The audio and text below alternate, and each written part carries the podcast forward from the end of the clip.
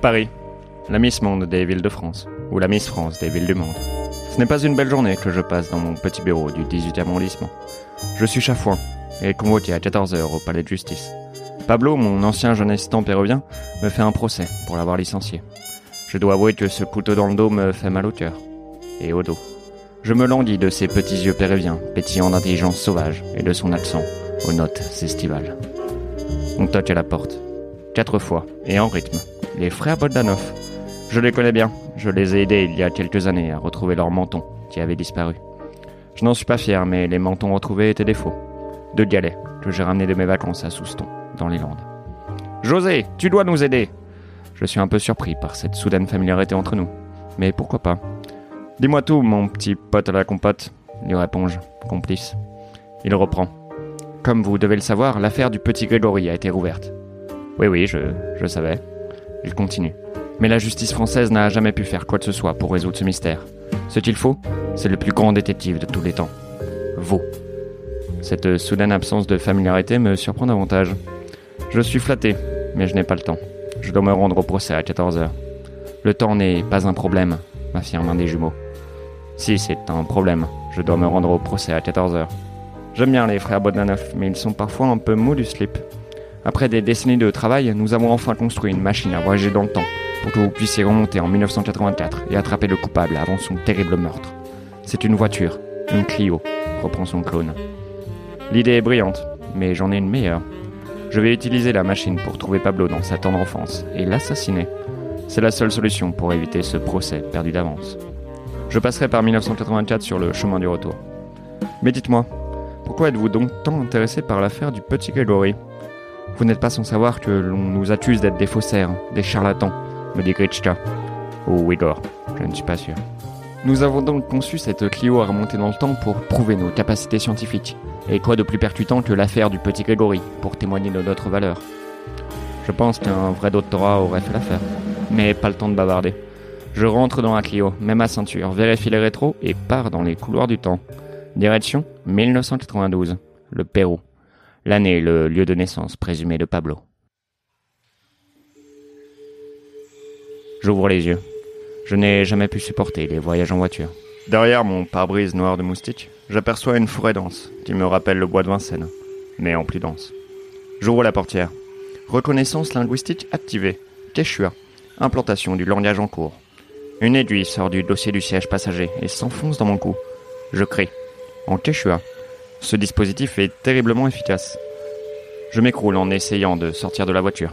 Je parle certes quechua, mais je ne sens plus mes jambes. À genoux, je contemple la glorieuse nature et un étrange énergumène qui émerge d'un buisson. Une autre aiguille s'enfonce dans ma jambe, mais cette fois-ci, du poison. En m'écroulant une nouvelle fois, je remarque mon tireur. Une jeune femme, aux yeux de feu. J'ouvre les yeux. Ça devient énervant. Je suis ligoté à un arbre. Autour de moi, une dizaine d'indigènes. Je reconnais la femme qui m'a tiré dessus avec sa sarbacane. Elle est encore plus belle quand je ne suis pas en train de m'évanouir. Qui êtes-vous me dit-elle. Froussin ne leur dirait rien. Je choisis donc un nom plus adapté à la situation. Je m'appelle José, mais vous pouvez m'appeler Hibou Astucieux. C'est mon nom de totem scout. D'accord, José, répond-elle. Non, Hibou Astucieux. Elle me fusille du regard. Que venez-vous faire ici avec votre chariot de fer? Je pouffe. Ce chariot de fer, comme vous l'appelez, est en fait une Clio. Elle est comme moi, française. Et pas chère. Elle pouffe. Les mots réunissent les peuples. Un homme plus âgé s'avance vers moi. Nous sommes les Quechua, un peuple pacifique. Mais à la moindre ruse de votre part, nous sommes capables de vous éliminer en moins de deux secondes. Il saisit sa sarbacane et tire à quelques centimètres de mon visage. Impressionnant, lui dis-je. Je regarde la flèche, solidement enfoncée dans le corps visqueux d'un serpent. Très impressionnant. Je n'ai pas le temps de finir ma phrase. Le serpent me mord au visage. J'ouvre les yeux. Ça commence à bien faire. Je suis allongé sur un tapis de feuilles tressées. À mon chevet, la femme aux yeux de braise qui me rappelle les phares de la Clio. Elle applique une pommade sur mon visage. Merci, madame. Lis. Le traducteur enfoncé dans mon cou fait des miracles. Vous avez l'air songeuse, Julie. Mais à quoi songez-vous? À mon mari, Olivier. Un homme bien chanceux. Vous pouvez le rejoindre, si vous voulez. Je peux m'occuper de mes blessures tout seul. Je suis un grand garçon. Le rejoindre est tout ce que je veux, me répond-elle. Malheureusement, nul ne sait où il est. Il est parti à la chasse il y a deux semaines et n'est jamais revenu. Ah, ce coup classique de chérie, je pars à la chasse. L'ordure, ce n'est pas de cette manière qu'on traite une femme. J'ai peur qu'il lui soit arrivé quelque chose.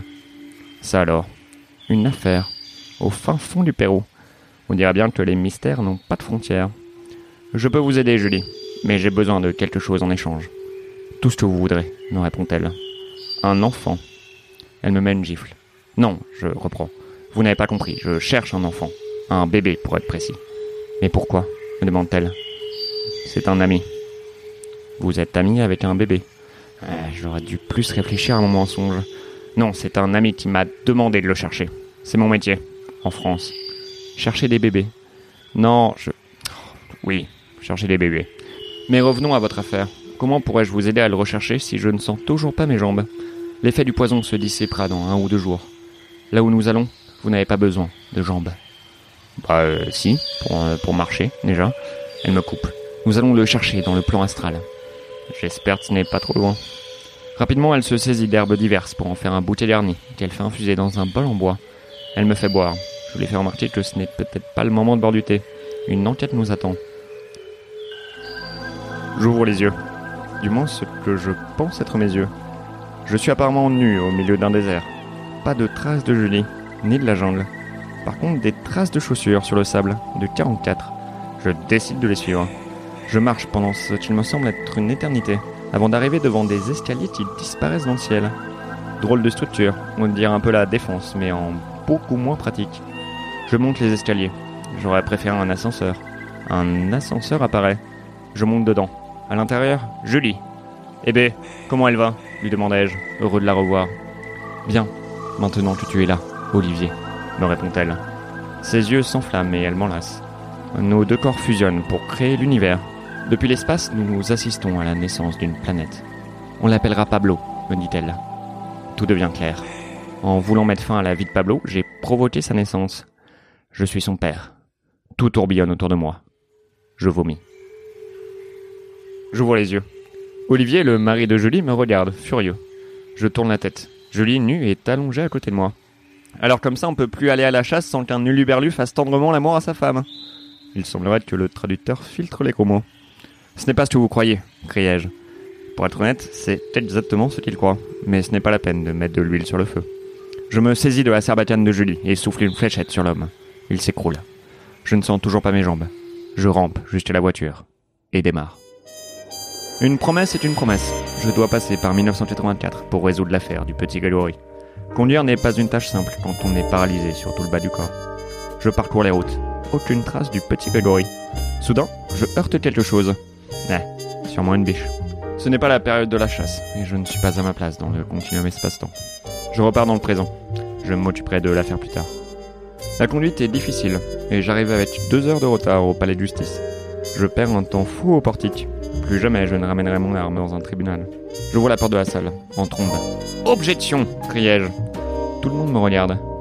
Je me suis trompé de pièce. En parcourant les couloirs, j'aperçois Pablo fumer une cigarette dans la cour. Une sale habitude, si vous voulez mon avis.